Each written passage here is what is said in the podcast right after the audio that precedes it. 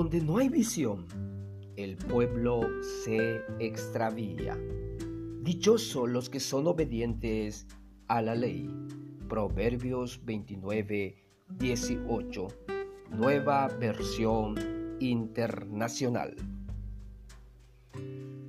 Si deseas alcanzar la visión de Dios para tu vida personal, para tu familia, para tu ministerio, entonces planea invertir en ese proceso.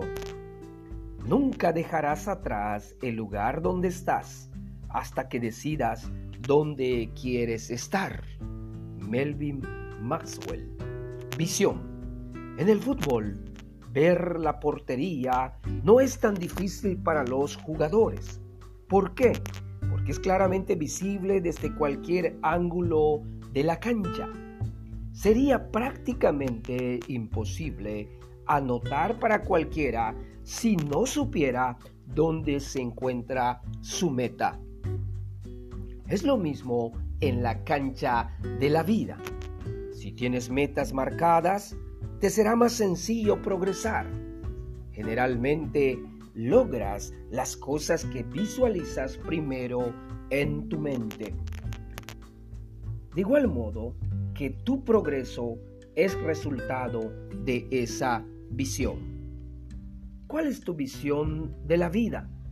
Trata de poner por escrito algunas de tus metas y conservarlas en un lugar en el que puedas revisarlas periódicamente.